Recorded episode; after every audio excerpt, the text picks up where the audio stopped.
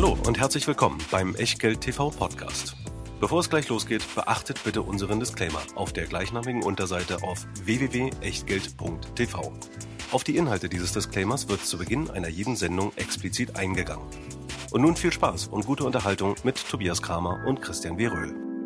Herzlich willkommen aus Berlin, herzlich willkommen zu IR at Echtgeld TV, wie immer und wie es sich gehört. Aus Vogts Bier Express am Mehringdamm und auch dem gleichnamigen U-Bahnhof. Wir sind heute hier zusammengekommen in etwas kleinerer Runde. Und wir, das sind vor allen Dingen Achim Plate von der Lloyd Fonds AG. Herzlich willkommen zum dritten Mal. Hallo. Zum zweiten Mal bei Vogts Bier Express, aber zum dritten Mal bei IR Echtgeld TV. Und wir wollen heute darüber sprechen, wie die Entwicklung der Lloyd Fonds AG eigentlich in den letzten sechs Monaten so abgelaufen ist, nachdem er zum letzten Mal hier zu Gast war und äh, werden darüber sprechen, wie eine geänderte Planung und äh, wie überhaupt die Aussichten in einem ja durchaus anspruchsvollen Wertpapier, anspruchsvoller werdenden Wertpapiermarkt eigentlich so aussehen. Das alles in den nächsten 45 bis 60 Minuten hier bei ERD Echtgeld TV, wo ja einer fehlt. Naja, also zumindest den größten Teil dieses Gesprächs, weil Christian sich ja frecherweise entschieden hat, Urlaub zu machen. Auf Hawaii. Also total nervig. Und damit ihr einen Eindruck davon bekommt, wie nervig das insbesondere auch für mich ist, äh, weil ich mit ihm befreundet bin und regelmäßig irgendwelche Videos bekomme, kriegt ihr den Disclaimer. Heute in einer Spezialfassung aus Hawaii. Christian? Aloha und auch wenn ich nicht da bin, gilt natürlich, alles, was hier bei Echtgeld TV läuft, ist keine Anlageberatung, keine Steuerberatung, keine Rechtsberatung, keine Aufforderung zum Kauf oder Verkauf von Wertpapieren. Tobias tauscht sich gleich aus mit dem Vorstand der Lloyd Fonds AG hakt kritisch nach. Aber was ihr aus diesen Informationen macht oder eben nicht, das ist ganz allein euer Ding und damit auch euer Risiko. Weder wir noch Herr Platte können dafür irgendeine Form von Haftung übernehmen. Genauso wenig wie eine Gewähr für Richtigkeit, Vollständigkeit und Aktualität der Unterlagen, die es natürlich auch zu dieser Sendung in Form der Investor Relations Präsentation der Lloyd Fonds AG in der Echtgeld TV Lounge gibt. Aloha! Nachdem der Disclaimer jetzt also auch im Kasten ist und äh, ihr einen Eindruck gewonnen habt oder eben nicht, je nachdem, wie das mit der Technik funktioniert hat, gehen wir jetzt in den dritten IR-Talk mit der Lloyd Fonds AG, mit Achim Plate. Und für die, die frecherweise die ersten beiden Aufzeichnungen da nicht gesehen haben, Herr Plate, vielleicht zum Einstieg, wie üblich, das Thema, was ist die Lloyd Fonds AG, was macht sie, und äh, wie kann man das Businessmodell so erklären, dass mein Vater das auch einfach versteht? Ja, erstmal vielen Dank, dass ich zum dritten Mal äh, hier sein darf. Ja, ich bin der Vorstandsvorsitzende der Leutfonds AG.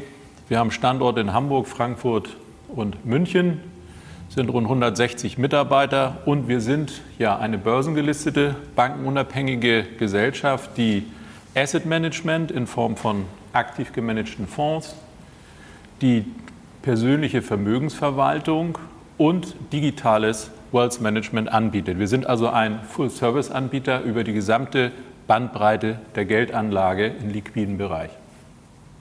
Und seitdem Sie das letzte Mal hier waren oder seitdem Sie auch das erste Mal hier waren, ist ja ein bisschen was auch mit der Aktie passiert. Also wenn wir, wenn wir uns an den ersten Besuch zurückerinnern, stand die Aktie so ungefähr bei 8 Euro. Da ist sie jetzt wieder drunter gefallen. Ähm, und äh, wenn wir das Hoch aus dem Jahr 21 nehmen, äh, von dem Niveau aus knapp 17 Euro hat sie sich inzwischen halbiert. Seit unserem letzten Gespräch im Februar ähm, hat sich die Aktie um 40 Prozent ermäßigt. Da sagt man natürlich auch so ein bisschen, äh, also von daher auch wichtig, dass Sie hier sind und auch schön, dass Sie hier sind, weil zu dem Zeitpunkt, als Sie das letzte Mal hier waren, gab es auch eine Kapitalerhöhung. Ähm, von daher, wir hatten ja eine ganze Menge an, an Nachrichten, die auch als ich aus dem Gespräch rausgegangen bin, einen, guten Klang hatten. Aber wenn man jetzt sieht, Halbierung gegenüber dem Hoch, ähm, 40 Prozent gegenüber dem, dem letzten Kurs, dann stellt man sich vor allen Dingen eine Frage. Was ist denn da in den letzten Monaten passiert und haben sich die Ertragserwartungen für die Asset Management Industrie so drastisch eingetrübt, dass dieser Kursabschlag gerechtfertigt ist? Immer ein bisschen schwierig, als CEO den eigenen Aktienkurs zu bewerten. Aber fangen wir mit der positiven Seite noch an. Das war 19, 2021. 140 Prozent Kursanstieg in dem Jahr auf die genannten Höchstkurse. Ich würde sagen, das war auch ein wenig übertrieben. Und nun sind wir in diesem Jahr knapp 45 Prozent zurückgekommen, wie ja, fast alle Werte in unserer Industrie. Und sicherlich äh, ist dabei zu berücksichtigen, dass bei den Unsicherheiten am Kapitalmarkt äh, und der Frage, wann er sich wieder erholt und wie das auf äh, die Ergebnisse durchschlägt, das einfach zu normalen Gewinnmitnahmen und Abschlägen in so einer Aktie führt. Bei uns bedeutet das, dass das ja keine gewaltigen Umsätze sind, sondern dass mit relativ geringen Umsätzen diese Kurse äh, entstanden sind. Und äh, ich bin da sehr, sehr guter Dinge, dass äh, mit einer Beruhigung am Kapitalmarkt auch unsere Wachstumsperspektive wieder anders angepreist wird. Sie sind ja selber auch investiert. Was, was macht es dann so mit einem, wenn man so den, den eigenen Anteilswert sich quasi halbieren sieht? Das macht nicht viel, weil da kauft man dazu. Was ich ja durch Directed Dealings auch laufend melde und dann verbilligt man noch mal so ein bisschen seinen Einstand und wenn man an diese Wachstumsgeschichte so glaubt wie ich, dann äh, ist das kein Grund, nervös zu werden. Okay. Im letzten Gespräch, und da fangen wir jetzt mal mit einem kleinen Rückblick an auf äh, den Talk, den wir im Februar hatten. Im letzten Gespräch war ein Schwerpunkt die bayerische Vermögen. Ähm, und äh, das ist auch deswegen ganz schön, weil wir diese Fragestellung zu der bayerischen Vermögen mit der Frage an Achim Plate eingeleitet haben, warum überhaupt diese Übernahme stattgefunden hat. Und um Achim Plate vielleicht auch ein bisschen besser kennenzulernen, gucken wir noch mal ganz kurz in das Gespräch vom letzten Mal rein, was bei, für die, die es direkt auf YouTube machen wollen, bei Minute 13, Sekunde 14 losgeht. Da haben wir die Warum-Frage gestellt, warum die Bayerische Vermögen eigentlich ein Übernahmeobjekt wurde. Hier die Antwort. Wir machen es deshalb, weil ich es immer so gesagt habe. Wir haben eine Strategie 2023-2025, die basiert auch auf äh, anorganischem Wachstum. Ich habe seit 2021 schon relativ früh gesagt, wir wollen im Bereich der Vermögensverwaltung zukaufen. Ich habe gesagt, das wird in Frankfurt oder München sein. Und ich habe nichts anderes getan als das, was ich gesagt habe. Wir machen es deshalb, weil ich so gesagt habe. Und ich habe nichts anderes getan als das, was ich gesagt habe. Das waren die Worte zu bayerischen Vermögen. Und jetzt ist ein halbes Jahr vergangen. Sie hatten ja damals auch erklärt, wie gesagt, wer sich das angucken will, kann an der Stelle nochmal nachschauen. Aber Sie hatten so diese Quartalssteps der Integration auch beschrieben, wie man so eine, so eine Assetmenge auch in den Konzern reinholt. 2,7 Milliarden waren ja mehr als die Lloyd Fonds AG damals in Verwaltung hatte. Also von daher auch vor verschiedenen Hintergründen, was mit den technischen Systemen so alles läuft, ein gewaltiger Schritt. Das haben Sie in Quartalschritte unterteilt. Wie weit sind Sie da gekommen? Wie hat sich die ganze Sache entwickelt? Und wie heimisch ist die bayerische Vermögen bei der Hamburger Lloyd Fonds AG inzwischen? Ja, es tut mir jetzt sehr leid, aber es läuft genauso, wie ich es gesagt habe. Ähm, es ist ein umfangreicher Prozess. Ich unterteile den mal ganz kurz in den Teil äh, Gesellschafts- oder Aktienrecht. Wir haben ja das Übernahmeverfahren äh, durchgeführt. Wir haben eine BaFin-Genehmigung bekommen, das war im März äh, diesen Jahres. Äh, wir hatten dann 98,5 Prozent der Aktien an der BV Holding AG und haben ja in der letzten Woche die Squeeze-Out Hauptversammlung in München durchgeführt und wir werden damit die BV Holding AG ja noch im dritten Quartal auf die Leutfonds AG verschmelzen, so wie wir es auch immer vorhatten. Und damit haben wir dann am Ende drei 100% Tochtergesellschaften direkt an der Leutfonds AG angebunden. Und wir haben mit jedem dieser drei Tochtergesellschaften einen Gewinnabführungsvertrag automatisch dann durch die Verschmelzung. Also schneller, optimaler kann man eigentlich nicht einen Konzern gesellschaftsrechtlich integrieren. Das hat wunderbar geklappt. Operativ sind wir jetzt äh, bei rund 2,8 äh, Milliarden Euro an AOMs bei diesem Zukauf. Wir haben eine Bestandsaufnahme zunächst gemacht. Momentan werden die ersten Teile auf unsere Digital Asset Plattform gehoben. Äh, der Vertrieb taucht schon gemeinsam auf, also die Vertriebsthemen werden schon gemeinsam gespielt. Was wir auch aktuell noch machen, ist eine Produktangleichung, weil es Überschneidungen gibt äh, mit unserer Lange Asset in, in Hamburg. Das schließen wir auch im Q3 ab. Und was wir dort jetzt einführen, ist eine einheitliche Sicht auf das nachhaltige Investieren in unserem Gesamtkonzern. Ich bleibe dabei, äh, bis zum Jahresende ist der Konzern, das heißt ja die drei Tochtergesellschaften, komplett integriert. Und äh, ab 23 schlagen wir dann also wirklich aus einem auch gemeinsamen Dach und auch unter einem dann neuen Konzernnamen. Vereinfacht kann man sich das so vorstellen, Sie sind ein bisschen shoppen gegangen und ähm, haben quasi den Kofferraum auch relativ voll gemacht, die Sachen dann äh, quasi ins, äh, ins Ankleide- oder Schlafzimmer gebracht, wo der Schrank ist und dann erstmal versucht, das alles aufzuhängen, sodass es ordentlich aussieht und sind jetzt in der Situation, ähm, dass Sie sich quasi aus diesem Kleiderschrank bedienen können und damit dem Kunden auch für ihn optimale Produkte anbieten können. Das ist ja Ziel unserer Nutzerzentrierung und das bedeutet, die bayerischen äh, Töchter bringen einfach Kompetenzen mit, die unsere Wertschöpfungstiefe des Konzerns ja erheblich erweitern. Und damit können wir jetzt bei Kunden mit weiteren Produkten und gerade im institutionellen Bereich mit einer fast 30-jährigen Erfahrung der Manager der Teilgesellschaft dort unten auflaufen. Und äh, das ist eine riesige Verbreiterung nicht nur der AOM-Basis, sondern insbesondere der Kompetenz. Und das hatte ich, glaube ich, damals auch deutlich ausgeführt, dass äh, die Kompetenzerweiterung ein entscheidender Schritt für den Zukauf dort unten in München war. Was auch ein Schritt bei der Kompetenzerweiterung war, der war der zweite Zukauf, über den wir beim letzten Mal auch schon gesprochen haben, hier in Berlin. Grony, äh, dann auch vor dem Bewertungshintergrund was ganz, ganz anderes, eher auch als Schnellboot eingekauft, ähm, was ja dazu schon geführt hat, dass die Assets under Management schon in unserem letzten Gespräch bei dem, was damals noch auch mit so ein paar Next Steps versehen war, so im Bereich 4,7 Milliarden insgesamt lag. Grony, Bayerisch Vermögen, Lloyd Fonds AG mit den damaligen Beständen. Ähm, hier die Frage, äh, Grony ganz klar als ja, Schnellboot positioniert, auch mit der Maßgabe, jetzt weiß ich gerade nicht, ob aus dem Strategieupdate, was Sie kürzlich gegeben haben, oder aus dem letzten Gespräch mit uns, aber mit einer Wachstumsansicht von über 100 Prozent pro Jahr.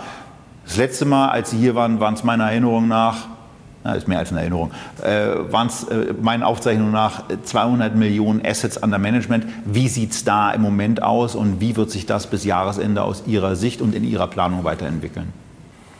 Eins kann man sagen. Äh, als wir den Vertrag mit den Coroni-Gesellschaften unterschrieben haben im letzten Jahr, und wenn ich jetzt zwölf Monate weiter gucke, das ist bald soweit, dann haben wir 100 Prozent AOM-Wachstum bei Grony. Das heißt, Grony ist ein Wachstumsunternehmen, hervorragend positioniert, äh, gut betestet äh, in den Finanzmedien und absolut professionell im Online-Marketing und in der Gewinnung von Neukunden. Also die Wachstumsstory von Groni ist voll intakt und das ist auch genau der Grund, warum wir die Möglichkeit der Aufstockung auf 86,5 Prozent zunächst nicht erst im nächsten Jahr machen, was wir theoretisch könnten, sondern wir machen es jetzt. Das ist eingeleitet. Das dafür wieder notwendige Inhaberkontrollverfahren bei der BaFin läuft. Und ich gehe davon aus, dass wir auch äh, spätestens Anfang des äh, vierten Quartals die Groni damit zu uns konsolidieren können und damit auch diesen Schritt der Akquisition viel schneller als ursprünglich gedacht äh, im Konzern integrieren. Das findet äh, mit vielen Teilen heute schon statt. Ähm, die Finanzkennzahlen, das Finanzsystem ist schon mit uns äh, äh harmonisiert und, und, und. Äh, also es geht dort viel schneller als gedacht und Groni wächst genauso wie gedacht. Wenn ihr jetzt denkt, was zum Geier ist eigentlich Inhaberkontrollverfahren, genau dafür machen wir auch in diesen ER-Talks immer die Fragen aus der Praxis an die Praktiker. Ähm, und von daher, ich könnte mir vorstellen, dass der ein oder andere nicht weiß, was es ist und ich weiß, dass ich es nicht vernünftig und unfallfrei erklären könnte. Aber dafür ist Achim Plate ja auch da. Was ist so ein Inhaberkontrollverfahren? Was passiert da? Warum ist es notwendig? Und ja, wozu das Ganze? Ja, wir sind hier im Bereich der Geldanlage, der Kapitalanlage tätig. Da geht es um den Schutz der Anleger. Deshalb sind solche Unternehmen wie eine Groni oder eine Bayerische Vermögen reguliert. Das bedeutet, sie haben eine entsprechende Lizenz, äh, die äh, von der BaFin äh, erteilt wird. Und damit steht so ein Unternehmen unter der Aufsicht einerseits der BaFin, andererseits der Deutschen Bundesbank mit regelmäßigen Berichterstattungen, Reports und so weiter. Und wenn sich die Gesellschafterstruktur eines regulierten Unternehmens um mehr als 10 Prozent verändert, dann muss man ein sogenanntes Inhaberkontrollverfahren durchführen und damit der BaFin anzeigen, wer wird hier Gesellschaft, äh, wer verbirgt sich dahinter, also komplette Transparenz der, der Eigentumsverhältnisse. Kann der das? Kann der das? Ist der geeignet und ist der vielleicht auch gewollt? Und äh, dann muss man auch die gemeinsamen Pläne äh, dort vorlegen, damit die BaFin einen umfassenden äh, Eindruck und Überblick hat, was diese gemeinsame Gesellschaft dann ist und vorhat. Und das nennt man eben Inhaberkontrollverfahren. Und das sind schon einige äh, Monate, die so ein Verfahren läuft. Und dann bekommt man im Grunde genommen die Erlaubnis, so eine Transaktion auch zu vollziehen. Also es ist die aufsichtsrechtliche Begutachtung von regulierten Unternehmen. Die Frage, äh, die noch gekommen wäre, wie läuft es eigentlich mit dem 86 Prozent Anteilsausbau, die haben Sie quasi eben schon zur Grony beantwortet. Also das wird dann zum Ende des Jahres quasi auch voll integriert sein, sodass Sie bei den Meilensteinen, die in Ihrer Hauptversammlungspräsentation auf Seite 3, und die Folien könnt ihr natürlich auch in der Echtgeld TV Lounge herunterladen, ähm, bei den Meilensteinen ähm, auch ein Thema ist. Äh, da stehen noch verschiedene andere Sachen bei, auf die wir jetzt nicht alle Zeit haben einzugehen, weil wir wollen ja nach vorne gucken. Ähm, aber was ist Ihnen von den, von den Meilensteinen, über die wir jetzt noch nicht gesprochen haben, also Bayerische Vermögen und Grony, äh, noch, noch, besonders, noch besonders wichtig und haften geblieben als auch ein Highlight äh, in diesen letzten sechs Monaten? Naja, sicherlich, dass wir, also diese beiden Akquisitionen inklusive der Integrationsschritte und auch jetzt der Beschleunigung bei Grony, das sind sicherlich schon zwei gewaltige Highlights, die stabilisieren jetzt im Grunde unsere AOMs äh, im Moment zum 30.06. immerhin bei, bei 4,7 Milliarden äh, Euro und das trotz der ja, schwierigen Marktlage. Das heißt, wir haben damit eine respektable Größe äh, erreicht. Das ist sicherlich ein ganz wesentlicher Meilenstein gewesen. Dann haben wir in allen Bereichen unsere digitale Asset-Plattform weiter ausgebaut. Wir haben unsere KI bei Like deutlich äh, ausgebaut und verbessert. Wir haben unsere Vertriebsaktivitäten erhöht, weitere Partnerschaften abschließen können. Also wir haben im operativen Bereich sehr viel getan und äh, im, im Kapitalanlagebereich, ja, die Platzierung im Februar ist reibungslos verlaufen der BKE und zum 30.06. ist dann auch unsere erste Wandelanleihe 1922 zu 100 Prozent gewandelt worden, ins Eigenkapital gelaufen. Also auch da haben uns die Zeichner und heutigen Aktionäre ihr Vertrauen ausgesprochen. Naja, und der gesamte Prozess, um zu unserem neuen Firmennamen Lycon zu kommen, da werden wir sicherlich noch drüber reden, das war mal auch nicht so eben von heute auf morgen gemacht. Also da haben wir monatelang dran gearbeitet, um diese Strategieerweiterung inklusive Namensveränderungen äh, auszuarbeiten. Und genau darum soll es ja jetzt auch gehen. Wir gehen also jetzt von der Vergangenheitsbetrachtung weg, ähm, nochmal über einen Punkt drüber, den Sie bei der Hauptversammlung angesprochen haben und der ja auch fürs, fürs generelle Thema Asset Manager äh, ein sehr bedeutsames ist, nämlich die Assets under Management. 4,7 Milliarden sind es jetzt. Ähm, äh, da die Frage, das ist ja gegenüber dem, was wir eigentlich aus dem letzten Gespräch so mitgenommen haben, quasi unverändert. Das heißt, da sind ein paar Sachen auch weiter gewachsen. Die Märkte wir hatten ja dieses Halbjahr, wo äh, zum ersten Mal seit sehr, sehr langer Zeit in der Form, wie es stattgefunden hat, deutliche Kursrückgänge sowohl bei Aktien als auch bei Renten stattgefunden haben. Also auch mit einer ähm, auf diese zwei Assetklassen diversifizierten Strategie äh, musste man da eben Verluste ertragen. Das wurde dann weitgehend auch durch das Asset Management Wachstum ausgeglichen. Gut, Insgesamt äh, haben wir, dagegen mussten wir gegen ankämpfen, auch im Vertrieb. Äh, wir haben ungefähr 300 Millionen Assets under Management durch Performance äh, quasi temporär verloren, das heißt durch äh, Rückgang in den NAVs der Fonds oder in den Vermögensdepots. Äh, die Gelder sind ja nicht oder die Anteile sind ja nicht verkauft worden. Das heißt, bei, bei der nächsten Erholung, auf die wir irgendwann ja alle setzen, werden diese AOMs automatisch wieder nach oben gehen.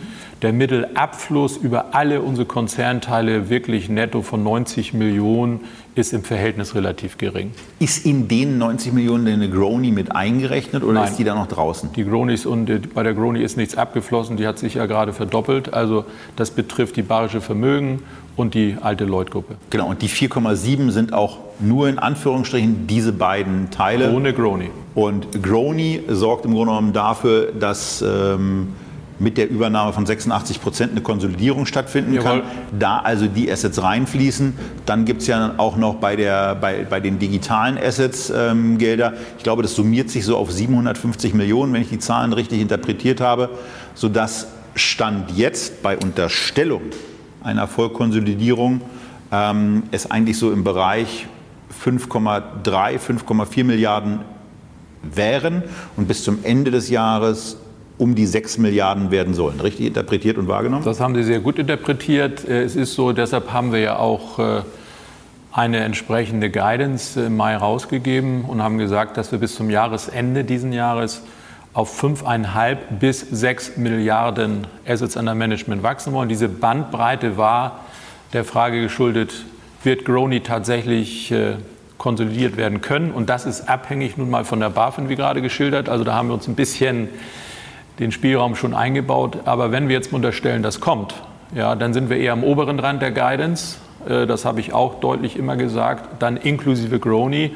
Und dann hätten wir mal unseren wahren Aufsatzpunkt so bei knapp 6 Milliarden, würde ich sagen, dann gefunden mit allen konsolidierten Konzernteilen dann. Genau, und bevor wir dann in den weiteren Ausblick gehen, müssen wir erstmal darüber sprechen, dass dieser Ausblick quasi erneuert wurde. Der alte, die alte äh, Leitlinie wurde da aufgegeben und es gibt jetzt die Strategie Growth 25, wozu eben auch die Umbenennung gehört.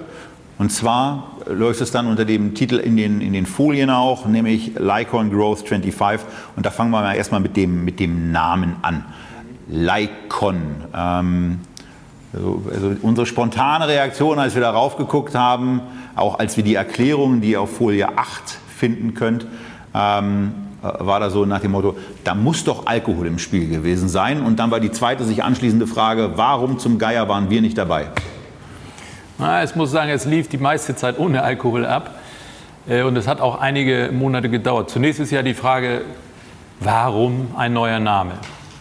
Bei dem, was wir hier tun seit 2018, und übrigens diese alte Guidance ist 2018 ja mal ausgesprochen, also sehr früh, die wir jetzt auch erfüllt haben, war noch nicht so klar, wie schnell man auch die ganzen Schritte erreicht. Und wenn man jetzt sieht, was wir aufgebaut haben äh, mit dieser Bandbreite unseres, unseres Angebots und auch mit der Größe, dann muss man einfach sagen, dass das nicht mehr adäquat mit dem Namen Lloyd Fonds AG abgebildet wird.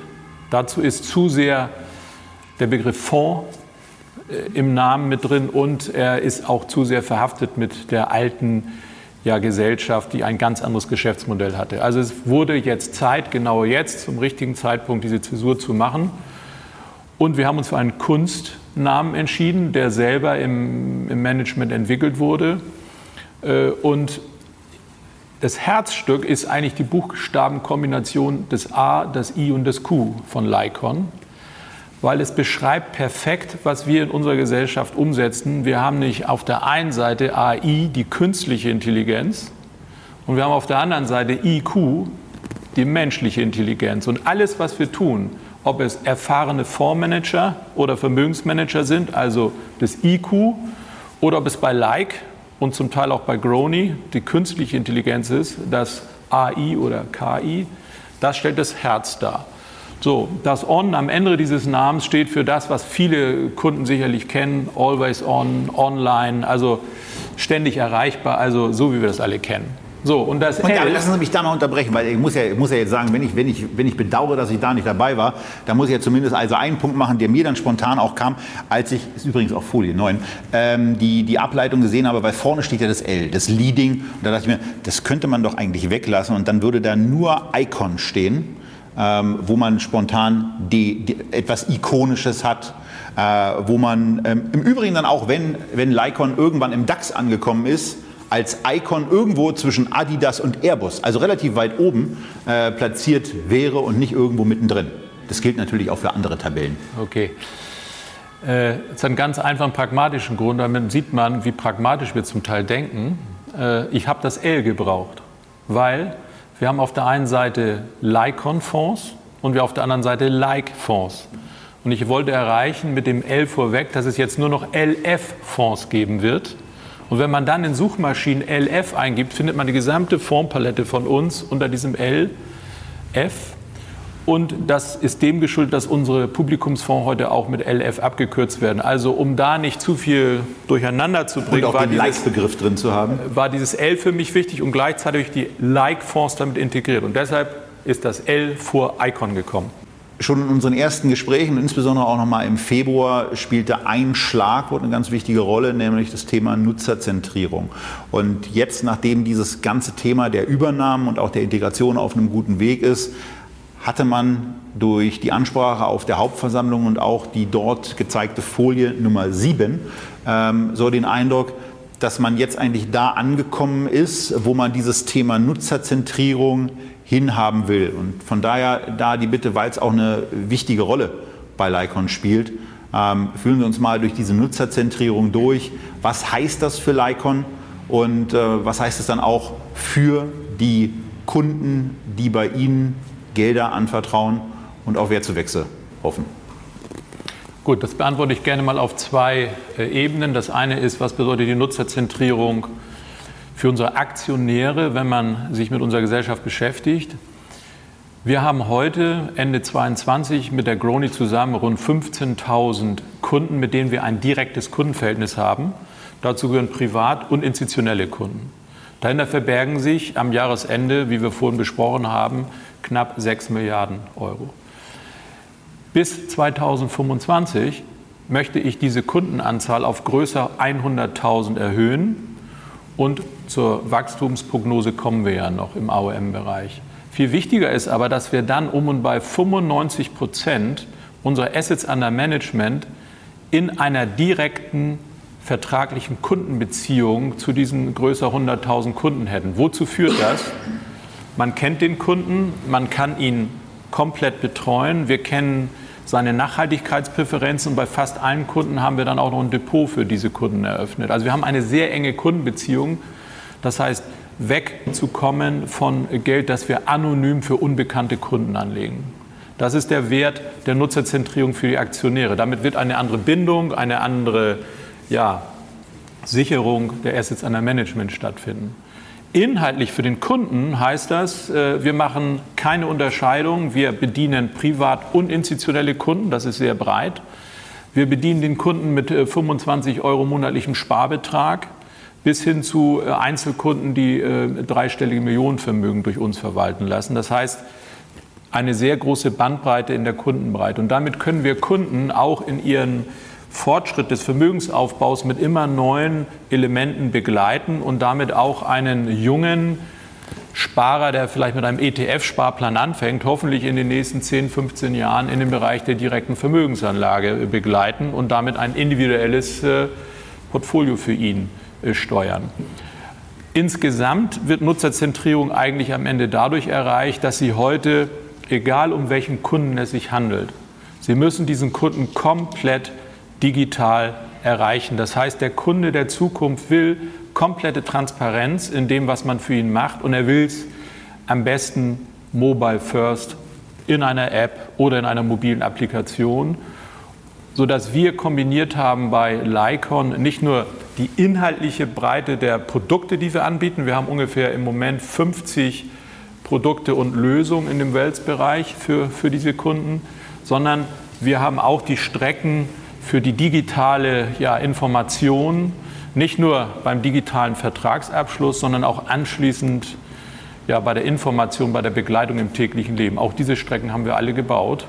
Äh, und das ist eine, eine riesige äh, Strecke, die wir hier als Asset Manager damit abdecken.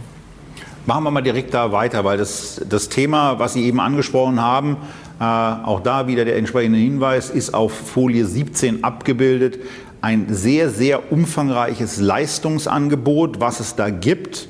ähm, und wo Sie in Produkte und in Lösungen unterteilen. Und bevor wir, bevor wir auf Highlights äh, und im Übrigen auch auf mögliche Baustellen mal so ein bisschen genauer eingehen bei diesem Leistungsangebot, vielleicht mal eine Frage, Produkte, Lösungen, was die Abgrenzung da? Das ist auch relativ äh, klar. Bei Produkten haben Sie ein Produkt hat eine Wertpapierkennnummer und Produkte können Sie über Vertriebspartner verkaufen. Das heißt, bei Produkten hat man in der Regel kein direktes Kundenverhältnis. Das nutzen Banken, Sparkassen etc. und bieten es ihren Kunden an und dann wird eben eine Wertpapierkennnummer in das Depot des Kunden äh, reingekauft. Bei Lösungen ist es genau umgekehrt. Bei Lösungen haben wir immer zu 100 Prozent eine direkte Kundenbeziehung, also einen Vertrag, eine Depoteröffnung und drittens neu jetzt die komplette Erfassung seiner Nachhaltigkeitspräferenzen. Und das ist eigentlich der Stamm, aus dem dann die größer 100.000 Kunden erwachsen sollen. Wenn wir jetzt mal so ein bisschen auch da bei den Produkten und Lösungen reingehen, nach dem Motto, ähm, äh, was, sind so, was sind so aus Ihrer persönlichen Sicht als CEO die Highlights in diesem Produktangebot? Muss ich auch wieder zweigeteilt sagen. Die Highlights sind da, wo wir am meisten Geld mit verdienen. Äh, das sind nach wie vor die Publikumsfonds. Deshalb ist diese Sparte für uns sehr wichtig. Wir weiten diese Palette der Fonds bis zum Jahresende auf rund 20 äh, Fonds aus. Das heißt, dass wir unterschiedlichste Strategien äh, dort auch anbieten können, um da ein breiteres Spektrum zu haben. Das heißt, wir verdoppeln fast die Anzahl der, der Fonds, die wir, die wir jetzt am Markt haben. Warum ist das so lukrativ? Weil nach wie vor in diesem Bereich, weil aktives Management mit erfahrenen Fondsmanagern immer noch äh, gut bezahlt wird, äh, damit erzielen wir auch die höchste Marge. Deshalb ist das wichtig. Das ist also auch für unsere Wachstumsgeschichte eine wichtige Säule. Ähm, das Zweite ist im Grunde genommen diese gesamte Vermögensverwaltung, also wo man wirklich vermögende Kunden ja, intensiv auch durch erfahrene Vermögensmanager betreut. Warum? Dieses Geld ist sticky. Das ist ein Geld, wenn Sie Ihren Job machen, nicht flüchtig. Das hat man sehr lange. Zum Teil werden diese Familien äh, über eine Generation begleitet und äh, häufig führt das auch in eine anschließende Stiftungsbegleitung bis hin ja, zum Testamentsvollstrecker. Also das ist eine sehr langlaufende Geschichte. Verdient man vielleicht die Hälfte mit wie mit gut laufenden Fonds, aber sie ist viel sicherer. So, und der dritte Bereich unserer, unserer Lösung kommt aus dem digitalen Bereich. Äh, wenn wir unsere Prognose von diesem Jahr noch mal kurz ein bisschen ausblenden, dann gehe ich so von ungefähr 700 bis 750 Millionen Euro AOMs aus, die wir nur im Bereich der digitalen Geldanlage dann zusammen haben, Like und Grony. Und das ist der Bereich, der ist effizient, der ist stark wachsend. Da kann man sehr viel mit, mit Online-Marketing in der Kundengewinnung machen. Das ist ein Schnellbootbereich. Und äh, das sind so ein bisschen die Highlights. So, und abgerundet wird das Ganze mit Spezialmandaten und die macht man für institutionelle Kunden. was ist bei institutionellen Kunden wichtig? Das ist das Volumen. Es gibt riesige Geldbeträge von institutionellen Kapitalsammelstellen, die professionell anzulegen sind, mit auskömmlichen Margen will ich es mal bezeichnen und die sind auch wichtig fürs Wachstum.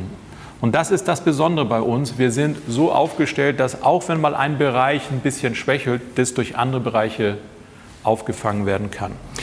Wenn wir jetzt gehört haben, klar, dass die Lycon-Fonds, so wie sie dann zukünftig heißen werden, äh, also auch die Cash-Cows in so einem Unternehmen sind. Ich aber gleichzeitig gehört habe, dass 95 Prozent der Assets under Management äh, quasi bekannt sind. Klingt dabei nicht so ein bisschen dann durch, dass eigentlich auch durch die Zunahme in den neuen Bereichen, die ein bisschen margenschwächer sind, ähm, dass da auch die Gesamtmarge im Unternehmen runtergeht und äh, wenn ja, wie stark eigentlich? Also natürlich, wenn Sie den Mix sich anschauen und Sie machen mehr institutionelles Geschäft, dann haben Sie keinen so hohen Rohertrag mit diesen AOMs wie beispielsweise in einem Fonds. Auf der anderen Seite haben Sie beim Fonds auch höhere Kosten, zum Beispiel für den Fondsmanager. Zur Marge haben wir ja im Growth 25 eindeutig gesagt, äh, wir rechnen bis 2025 mit äh, über 45 Prozent EBITDA-Marge. Äh, und jetzt kommt die Klammer dahinter, wenn man die normalen historisch vereinnahmten Performance Fees äh, berücksichtigt. Würden wir just in 25 äh, ein, ein Jahr haben, wo vielleicht keine Performance Fee fließt, das kann passieren, dann sollten wir immer noch äh, über 30 Prozent EBITDA-Marge erreichen. So, und das bedeutet, die Skaleneffekte in unserer Gesellschaft werden jetzt offensichtlich werden mit jeder weiteren Milliarde Assets under Management, weil das wissen alle, äh, die Basiskosten, die sind nun mal gelegt, von Miete bis Vorstand jedes weitere Wachstum wird jetzt in der Skala uns nach oben bringen. Und das ist eigentlich der Reiz unserer Gesellschaft, dass wir eine gewisse Größe jetzt haben und, und jetzt dieses weitere Wachstum bis 2025 sich im Margenwachstum äh, auszeichnen wird. Ja, und zu den 45 und den 30 Prozent, die Sie im Strategieupdate sehr klar kommuniziert haben, gehen wir gleich noch ein. Die Klammer werde ich also gleich schließen, muss aber noch an zwei Stellen nachhaken, weil ich hatte ja gesagt, nach dem Motto, wenn man dann so viele Leistungen, so viel im Leistungsangebot hat, dann gibt es auch irgendwelche Baustellen, wo man, äh, wo man als Leiter von der Dianze nicht so top zufrieden ist, wo man sagt, ah, da können wir aber schon noch besser werden. Äh, was wären das? Wenn ich das auf einen Punkt bringen soll, was ist die größte Baustelle, dann ist die größte Baustelle, dass man das, was ich hier immer so schilder, was wir aufgebaut haben, das müssen Sie kommunikativ durchtransportieren. Zunächst einmal durch die Ebene Ihrer Mitarbeiter, 160, und dann müssen Sie es in die Öffentlichkeit zu den Kunden transportieren. Und das ist eigentlich die große Aufgabe. Und da sehe ich auch Nachholbedarf bei uns, äh, bei der Lloyd oder dann auch bei der Lycon wir haben uns deshalb auch mit, mit einem sehr guten Verantwortlichen äh, verstärkt. Unsere gesamte Kommunikation, unser, unser Auftritt in den sozialen Medien, äh, in diesem ganzen Bereich müssen wir noch viel besser werden. Also wir haben so viele positive Dinge zu berichten und die müssen einfach auch durchtransportiert werden. Also die gesamte Kommunikation, so komisch wie es anhört, das würde ich als Baustelle bezeichnen, aber nicht unsere digitale Asset-Plattform, unsere Produkte und Lösungen, das nicht, sondern ja, wir müssen noch viel besser werden in der Kommunikation. Vieles hängt ja auch von dem ab, was Sie, was Sie mit umfangreicher Datenaggregation ganz gerne beschreiben. Und äh, bei diesem ganzen Thema, auch auf äh, der, der Seite, die wir jetzt im Grunde noch ein bisschen ausführlicher besprochen haben, auf dieser 17, da taucht hinter dem Leistungsangebot etwas auf, wo wir zu einem zweiten Mal in dieser Folge von IR at Echtgeld TV zu einem Praxisblock kommen. Praktiker erklärt. Ähm, so, Praktiker Plate erklärt jetzt mal, was eigentlich diese Offenlegungsverordnung und da der Artikel 8 und 9, was es mit dem so auf sich hat und weswegen diese beiden Artikel gerade im Bereich, wenn es um Nachhaltigkeit geht, so bedeutsam sind. Das ist eine schwierige Frage ich sage jetzt mal so, das ganze Thema nachhaltig investieren, mit dem wir uns jetzt beschäftigen, hat ja so ein bisschen den eigentlichen Ursprung im Jahre 2015 mit dem Pariser Klimaabkommen, mit den Klimazielen, die da definiert wurden. Dann hat es danach weitere regulatorische, gesetzliche äh, Vorgaben gegeben, zum Beispiel die SDGs, die äh, von der UN gekommen sind und so weiter. Und man muss sich das so vorstellen, mal ganz banal ausgedrückt, äh, es geht hier um eine wirklich gigantische Ineinandergreifen von, von Vorgaben, von, von Daten, von, von Zielen, die, die umgesetzt werden sollen, äh, die alle bei der Kapitalanlage jetzt berücksichtigt werden sollen. Das ist eine ziemlich große Datenmatrix, die Sie dort mit berücksichtigen müssen. So, und das, was man berücksichtigen muss, soll transparent gemacht werden für den Anleger. Und um das zu vereinfachen, gibt es so Kategorien. Und in der Kategorie 8 und 9, diese Offenlegungsverordnung, ja, soll dem Anleger gesagt werden, da sind Standards äh, berücksichtigt und werden auch äh, überprüft ja, von Aufsichtsbehörden, dass so ein Produkt auch nachhaltig investiert. Also die höchste Form ist diese Klasse 9, äh, nachhaltiges Impact investieren wo klar messbare Werte und Ziele auf die Zukunft äh, berücksichtigt werden sollen bei der Anlage und das muss berichtet werden. Und äh, deshalb jeder, der sagt, ich habe einen Publikumsfonds der Klasse 9 der Offenlegungsverordnung, das ist das höchste Level, mehr geht nicht, erfordert wahnsinnig viel Arbeit und äh, Transparenz. Und der Anleger wird damit so ein bisschen auch wieder geschützt, dass er weiß, ich will nachhaltig investieren und wenn er einen Klasse 9 Fonds kauft, dann sollte er sich sicher sein, dass er auch einen Klasse 9 Fonds bekommt. Das dazu als Praxiseinschub nochmal zu diesen Vorschriften, mit denen man als Asset Manager, als Anlageberater auch immer konfrontiert ist, was man dann erklären muss und was ja in der Anlageberatung vor allen Dingen auch einen zunehmenden Platz einnimmt. Dieses ganze Thema Nachhaltigkeit kommt ja auch stärker in den Prozess rein, wo man wahrscheinlich auch einiges zu dokumentieren hat. Ab dem 2.8., ab nächster Woche, ist es eine gesetzliche Pflicht, dass wenn Sie einen neuen Kunden äh, beraten im Bereich der Kapitalanlage, in Anlageberatung, dann müssen Sie nach einem vorgegebenen Ablauf und Schema exakt die Nachhaltigkeitspräferenzen dieses Kunden erfragen, es mit ihm besprechen und vor allem dokumentieren und anschließend dem Kunden auch aufzeigen, wie sie diese Anforderungen umsetzen und ihm das auch regelmäßig berichten. Das heißt, es ist ein zusätzlicher, immenser Verwaltungsaufwand jetzt, das bei allen Kunden äh, äh, auch umzusetzen. Und das ist eine riesige Herausforderung, weil die, die Grundlage dafür, und das, da drehen wir uns ein bisschen im Kreis, die Grundlage dafür sind im Wesentlichen Daten, Daten, Daten. Nur die dafür notwendigen Daten werden im Laufe erst der nächsten Monate, Jahre erst alle vorliegen. Das heißt, man muss Dinge umsetzen und zum Teil fehlt dafür noch so ein bisschen die Basis. Zeit in die Zukunft zu blicken, Zeit auch äh, in die Guidance reinzublicken. Wir hatten schon an ein paar Stellen jetzt äh, Dinge aus der Guidance mit drin. Will nochmal aufgreifen, 6 Milliarden Assets under Management ist so das obere Level der Guidance, an das man aber heranlaufen will und offensichtlich auch wird. Ähm, bis 2025 möchte man dann auf 8 bis 10 Milliarden Assets under Management kommen. Und äh, wenn man sich das so ankommt und gerade Growth 25 gehört, da denkt sich hier, das sind ja gar keine 25, das ist ja nur das Jahr 25, was da gemeint ist. Aber es sind ja dann nur in Anführungsstrichen 10 bis 18 Prozent jährliches Wachstum ausgehend von diesen 6 auf die 8 bis 10 Milliarden. Äh, ist da noch ein bisschen Luft bei dem, wie sie jetzt aufgestellt sind und wie jetzt quasi auch dieser Tanker in die richtige Stoßrichtung gebracht wurde, da, da, da müsste doch mehr gehen als 8 bis 10, oder? Also zunächst einmal in der Tat, Growth 25 steht für das Jahr 25. 8 bis 10 Milliarden Asset under Management wollen wir dort erreicht haben. Das sind jetzt gemittelten KAGR von 16 Prozent äh, auf die nächsten drei Jahre, um dahin zu kommen. Und äh, das Wichtige ist zu verstehen, anders als bei unserer alten Guidance, wo ich immer gesagt habe, dass Akquisitionen notwendig sind, um die alte Guidance zu erfüllen, ist diese Guidance 8 bis 10 Milliarden reines organisches Wachstum. Okay. Da sind keine weiteren Akquisitionen mit eingerechnet. Wenn jetzt die Nachfrage wäre, und wollen Sie nicht mehr akquirieren, das kann ich mir schwer vorstellen, dass wir das nicht tun. Aber die Anforderungen an weitere Akquisitionen, die wir haben, sind äh, sicherlich gestiegen. Nur reine AOM reichen nicht. Es müssen weitere Komponenten erfüllt sein. Und wenn Sie jetzt von Fantasie, wenn die noch nicht reicht bei meiner Guidance, äh, dann können Sie sagen, die Fantasie ist also noch, aha, Akquisitionen werden die anscheinend noch erhöhen. Die Folien von Lloyd-Fonds bzw. Lycon sind sehr, sehr informativ, man könnte auch sagen dicht gestaltet. Ich habe ja mit sowas kein Problem. Ich mag das ja, wenn da viele Informationen draufstehen.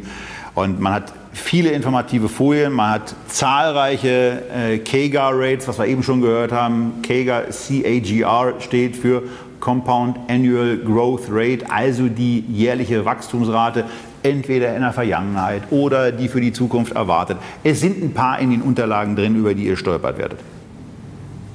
Es ist auch eine Asset Under Management Guidance da mit den 8 bis 10 Milliarden, die wir jetzt äh, schon diverse Male hatten und auch die von Ihnen schon angesprochene, Klammer zu an der Stelle, äh, eine EBITDA-Marge mit in den Raum gestellt bei 45 Prozent, wenn äh, Performance-Fees kommen oder 30 Prozent, wenn eben keine kommen. Auf Basis all dessen frage ich mich dann aber, warum finde ich in den ganzen Unterlagen nicht bei der Guidance auch was, was wirklich Konkreteres, wo ich Dinge sehe wie die ja dann unternehmerisch extrem interessant sind. Umsätze, EBITDAs, Cashflows. EBITDA und Cashflow im letzten Gespräch von Ihnen auch zum Ausdruck gebracht, Treiber unseres Modells und ganz zu schweigen von der für mich ja immer ganz interessanten äh, Kennzahl des Gewinns pro Aktie und auch wenn der Röhl auf Hawaii ist, aber wenn ich das nicht frage, was ist denn mit einer Dividende? Warum finde ich dazu gar nicht? Zumindest mal Umsatz, EBITDA und Cashflow. Ja, wir werden ja begleitet von diversen Analysten. Deshalb werde ich jetzt hier nicht spontan eine erweiterte Guidance abgeben, aber ich kann ja vielleicht mal ich kann ja vielleicht mal Analystenreports äh, zusammenfassen, äh, die, es da so gibt. Ähm, also es ist kein großes Geheimnis, äh, wenn, wenn diese Prognose auf der AOM-Basis erreicht wird, dann sollte der Umsatz äh, oben, der Bruttoumsatz, nicht weit von 100 Millionen weg sein. Wenn man von 100 Millionen äh, Umsatz ausgeht und hat 45 Prozent EBITDA-Marge als Guidance von mir, dann ist man anscheinend bei 45 Millionen EBITDA. Ja, die, das ist ja schon eine äh, entscheidende Erkenntniserweiterung aus dem Gespräch. Und wenn man äh, diese Analystenreports aufmerksam liest, dann wird man in vielen auch feststellen, dass der operative Cashflow sich auf lange Sicht in unserer Gesellschaft dem EBITDA annähert. Also hat man schon ganz schön viel, wenn man das mal so liest, was, was veröffentlicht ist. Das habe ich jetzt hier mal kurz zusammengefasst. Und äh, das bedeutet natürlich, dass wir eine Company sind, die Cashflow stark wird. Und da sind wir bei der äh, Dividendenfrage.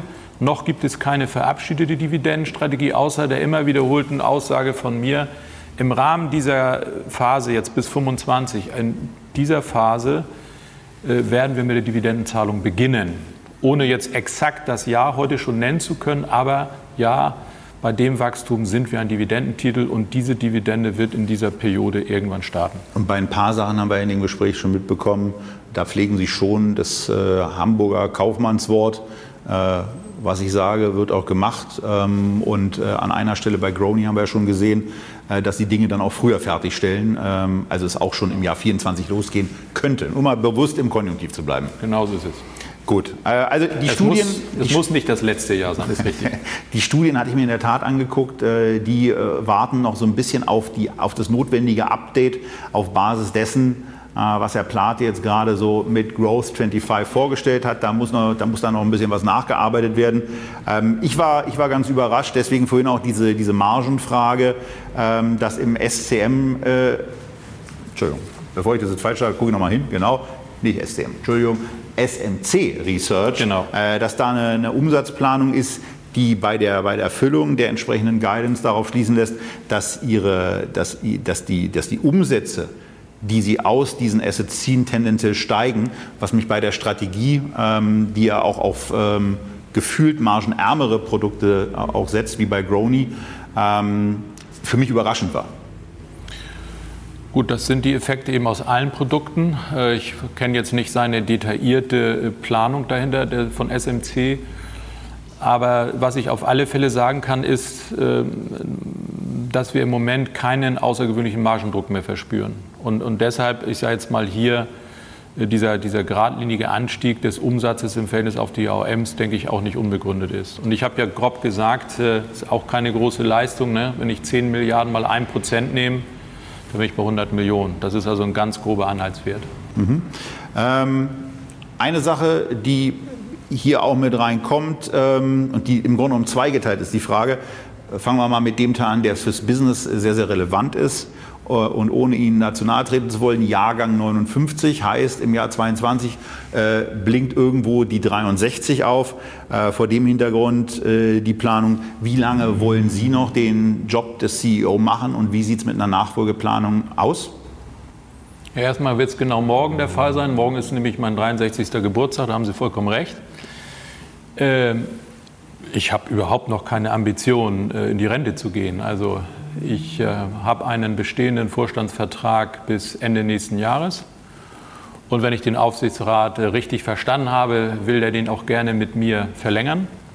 Ich will das auch und äh, ich möchte unbedingt äh, auch gerade dieses Wachstum Growth 25 als CEO maßgeblich treiben.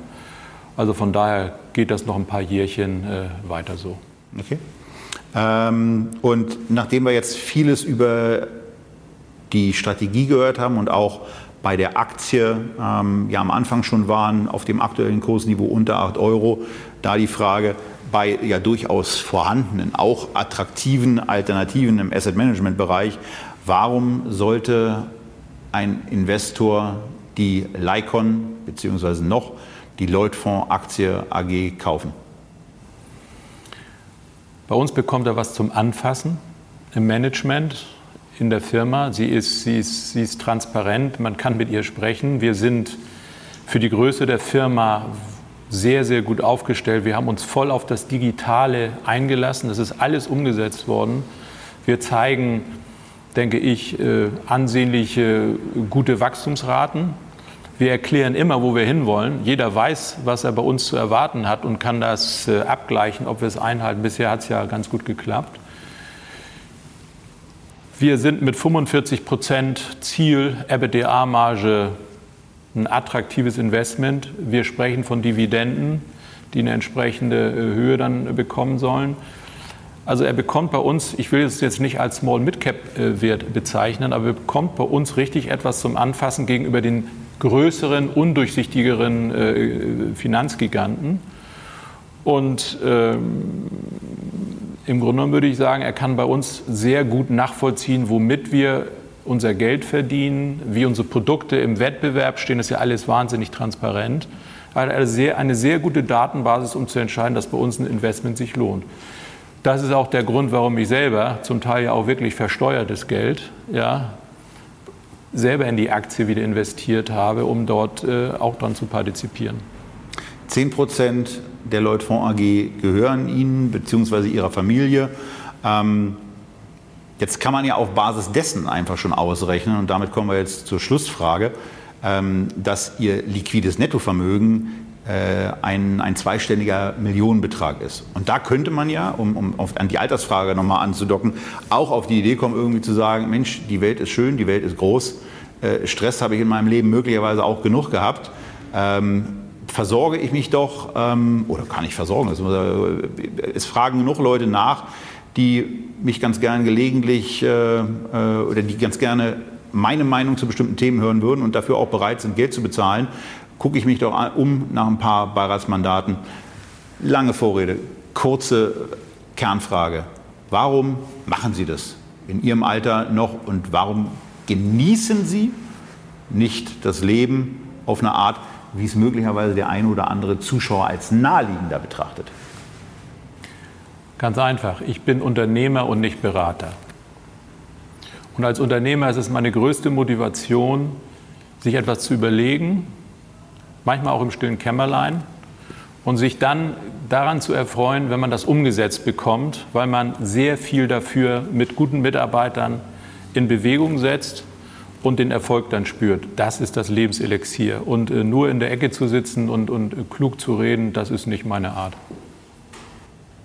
Das war zum dritten Mal Achim Plate von der noch Lloyd Fonds AG, zukünftig dann Lycon. Wir werden es weiterhin begleiten und zielgerichtet auch mal eine Schwerpunktsendung zu dem einen oder anderen Fondsprodukt dann machen. Wir hoffen, euch hat es gefallen und wir sehen uns wieder beim nächsten Mal bei Echtgeld TV. Bis dahin bleibt gesund, bleibt investiert, macht weiter. Bis bald. Bis bald.